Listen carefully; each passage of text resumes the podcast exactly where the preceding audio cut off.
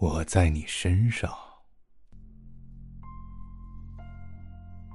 五一长假，护娇和华兰去西戴河玩。两个女孩看上去风格截然不同。护娇是文艺型，华兰是运动型。护娇矮一些，穿着一件雪白的衬衣，一条紫色的长裙，戴一副五百度的黑框近视镜。她喜欢画画。曾经获得过全省中学生美术大赛二等奖。华兰高一些，他穿一件黑色的 T 恤衫，一条蓝色牛仔裤。他的特长是打篮球，一直在学校篮球队做中锋。护娇是个内向的女孩，不怎么爱说话，而华兰像个男孩，大大咧咧，那张嘴总不闲着，经常在背地里骂老师，出口成脏。华兰甚至还打过架。他们都是高二的住校生，在班里，护娇和华兰的关系最好。他们寝室还有一个同学，叫王小飞。王小飞的父母都下岗，家里生活很困难，他花钱又没有计算，经常口袋空空的，没有生活费。护娇和华兰总是接济他，不过王小飞继承了他妈妈的长相，很漂亮。这次王小飞没有跟护娇和华兰一起出来。而且，护娇和华兰走时，王小飞也没有去火车站送他们。护娇和华兰都知道，这个长假王小飞和汪寻在一起玩乐，他才不会出来送他们呢。旅游本来是一件开心的事儿，两人的神情却有些闷闷不乐，因为汪寻。世上的事儿千变万化，让人无法预料。胡娇喜欢上网。他几乎每个周末都泡在网吧里。去年六月四日，天气晴朗，他在网上遇到了他的白马王子，汪寻。聊久了，护娇渐渐知道，汪寻的父母都是实业家，很有钱。他本人长得也帅，只是气质偏于文气。他还知道，他的爸爸妈妈早些年离婚了，他一直跟着妈妈生活。后来，护娇和汪寻见了面。汪璇最喜欢画画的女孩。后来，他对胡娇说：“第一次见面，我就迷上你那双灵巧的双手了。”不知怎么，这个帅哥几经周转，最后落到了王小飞手中。最初，护娇和汪璇还偷偷摸摸，近日，汪璇正式跟护娇提出了分手，而他和王小飞的关系已经公开化。火车开动了，护娇靠着车窗坐着，两眼望着外面，一言不发。华兰从包里掏出了一袋生姜片，递给他。护娇最爱吃生姜片了，因此上车之前，华兰专门给他买了两包。现在护娇却没什么心情，他接过去笑了笑，随手放在小桌子上。华兰挨着他坐下，又掏出了一袋自己喜欢吃的薯片，打开大口吃了起来。一边吃一边大声说：“不要想了，他根本就不属于你。”后娇没有说话，眼圈却红了。华兰又说：“好男人应该像熊猫，终生只爱一种食物，温和、温柔、温顺。他呢，哼，像狗一样，见什么吃什么，踹。”华兰有一个独家口头语：“踹。”说话一激动就会带上这个尾缀，踹是音译，不知道具体是哪个字，他自己也说不清，似乎有靠的意思。胡娇把头转过来，静静注视着华兰。他经常有这样的神情，透过镜片，双眼一眨不眨，静静的看着你，从你的左眼到你的右眼，再从你的右眼到你的左眼。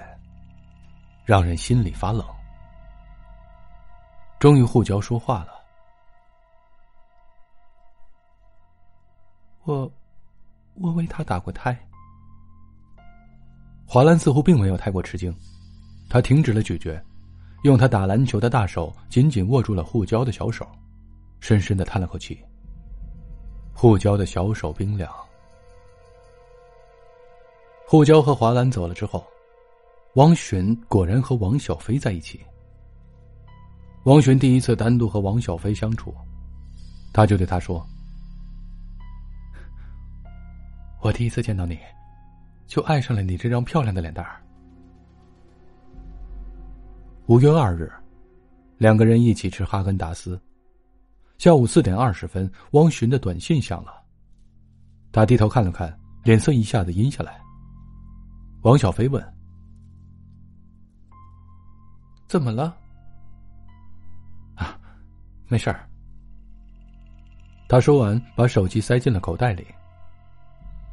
那是护交发来的，只有一行字：“这次出去。”我不会再回来了。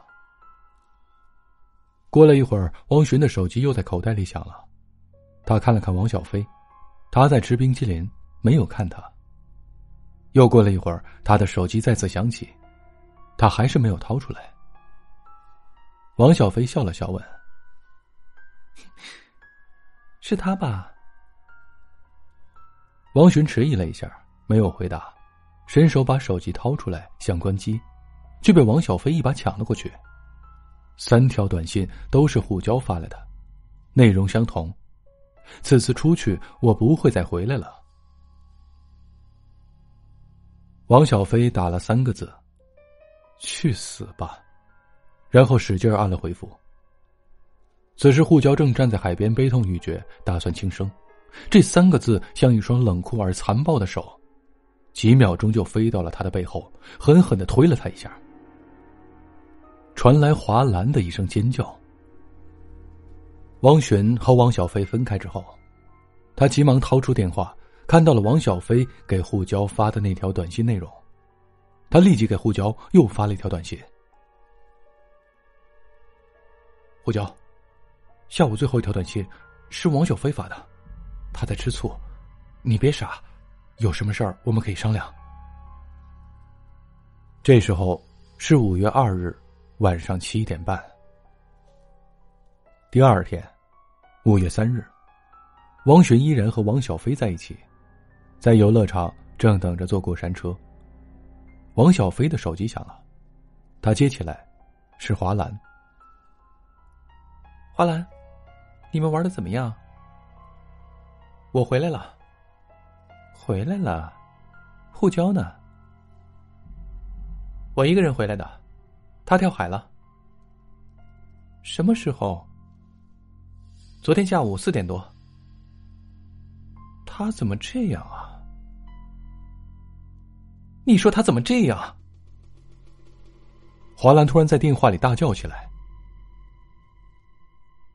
因为汪寻，他早说呀，我让给他不就完了吗？现在说什么都晚了。他家里知道了吗？他的父母已经在西戴河了。花兰，你别难过了，一会儿我回去陪你。王小飞放下电话之后，王寻急切的问：“胡娇怎么了？”王小飞愣了一会儿，小声的说：“跳海了。”王寻一惊，转身就要走。被王小飞一把拽回来。你要干嘛去？我要去看他。我不要你去。王璇蹲下身，使劲挠了挠脑袋，抬起头，悲伤的问道：“他是什么时候跳海的？”昨天。几点？下午四点多。王璇立即掏出手机给华兰打了一个电话。华兰，不对啊，昨天下午七点多，我给护交发过一次短信，他回复我了呀。华兰凄惨的笑了笑，怎么可能？他下午四点多跳了海，手机装在他口袋里，他怎么可能给你回短信？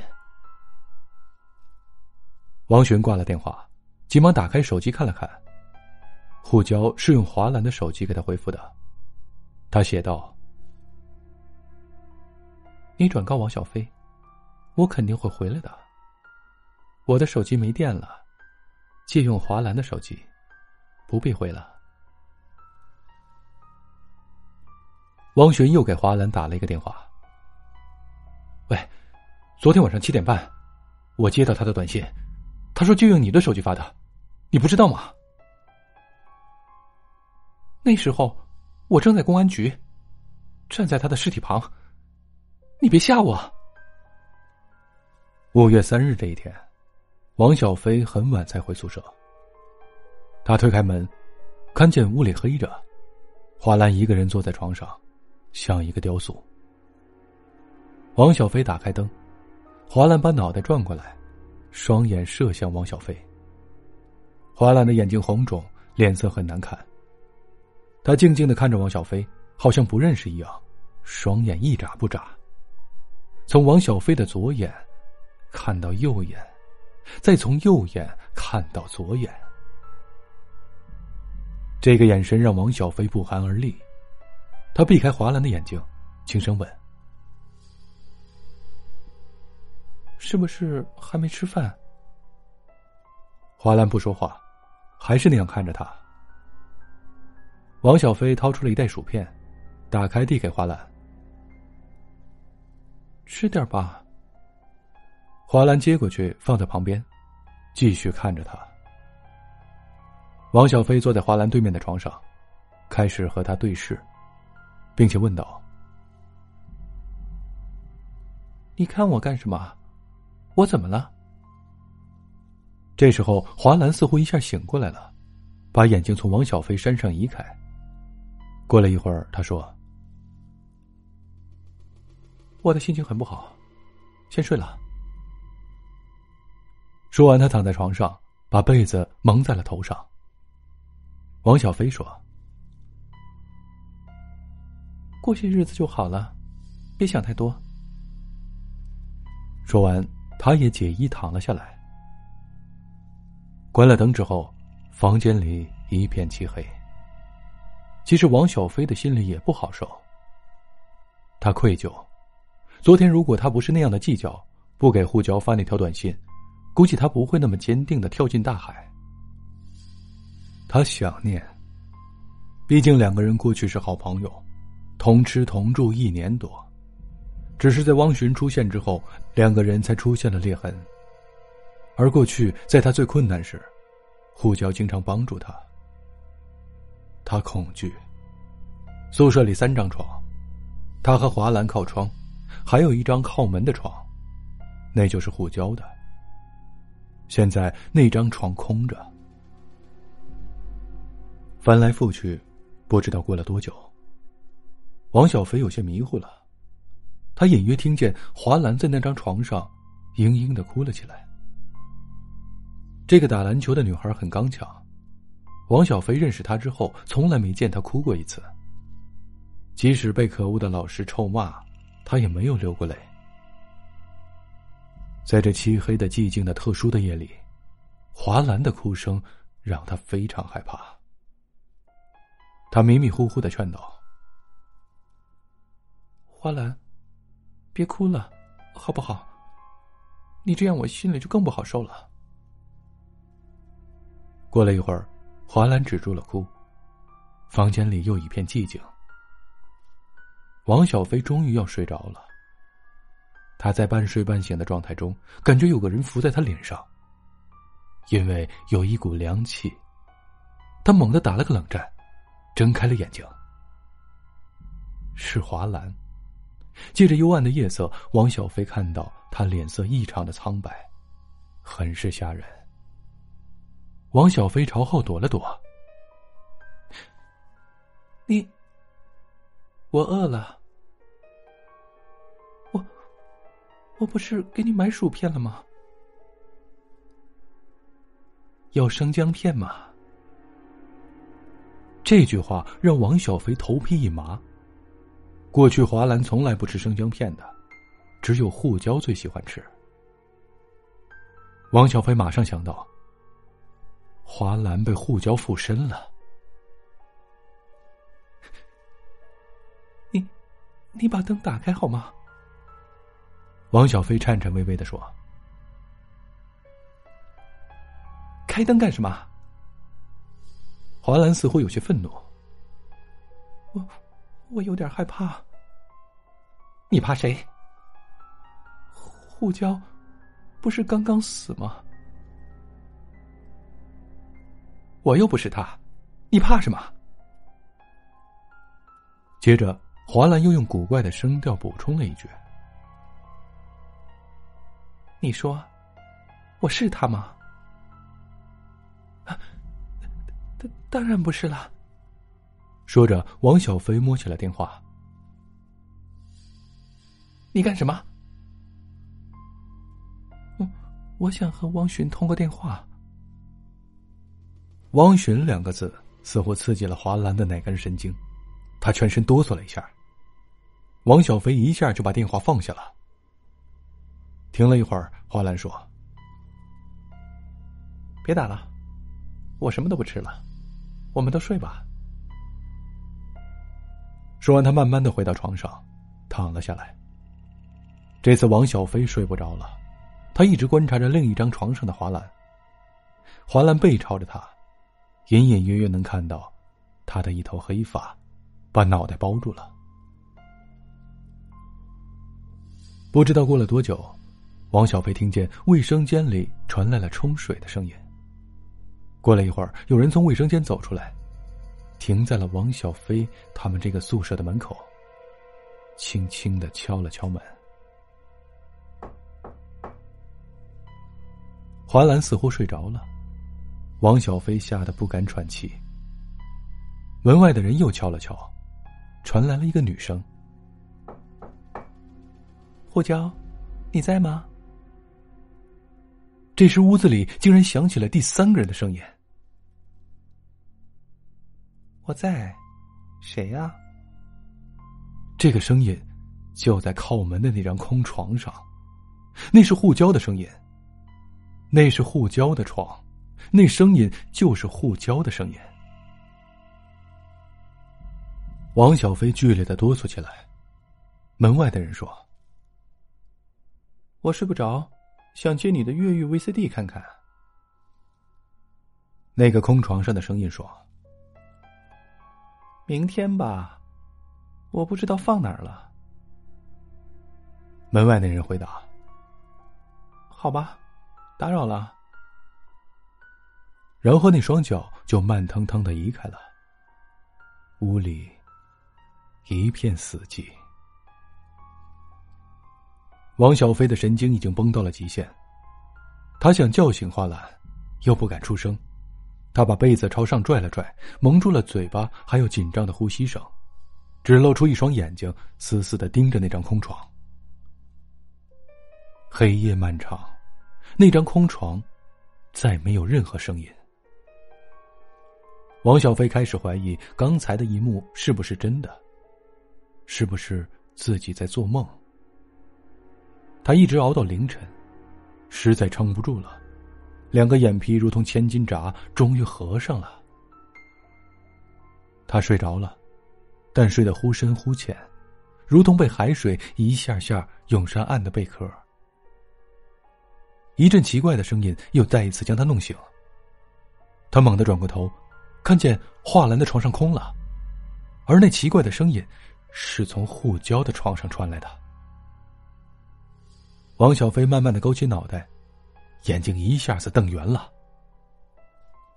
这时候，窗外有了些微弱的月光，借着惨白的光线，他看见花兰上身穿着护胶的雪白衬衣，显然太小，鼓鼓胀胀的，露出了腰部一圈白花花的肉，下面穿着护胶那条紫色的长裙。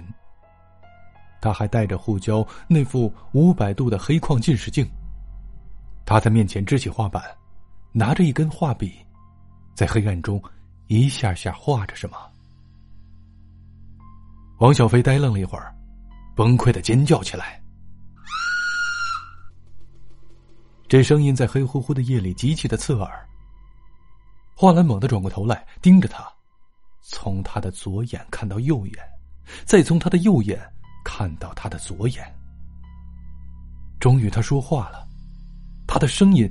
却是护交的声音。我早就让汪寻转告过你，我一定会回来的。王小飞惨叫着爬起来，朝着窗子撞去。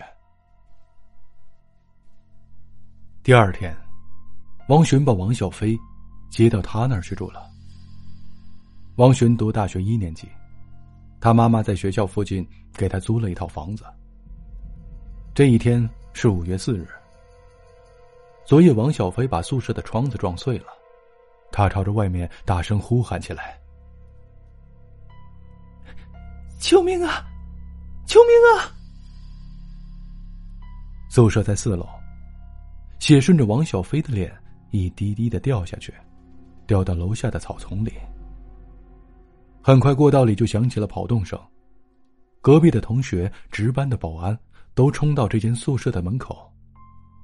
门没锁，他们直接冲了进来，打开灯，房间里只有王小飞一个人。他的脸像一张白纸，上面淌着鲜红的血，十分的吓人。护胶的床空着，画兰的床也空着。你怎么了？一个女生问。我，我见鬼了。王小飞呆呆的说。受了这一夜的惊吓，王小飞变得神情呆滞，少言寡语。王寻带他看了中医，开了一些药回来，给他煎着喝了。王寻的母亲在物质上对儿子很大方，管教也十分严格。他经常到王寻的房子查看，绝不允许他公然带女孩回来过夜。晚上，王璇带着王小飞在外面看电影，然后泡酒吧。很晚才回去。这一夜，王小飞从睡梦中惊醒了无数次。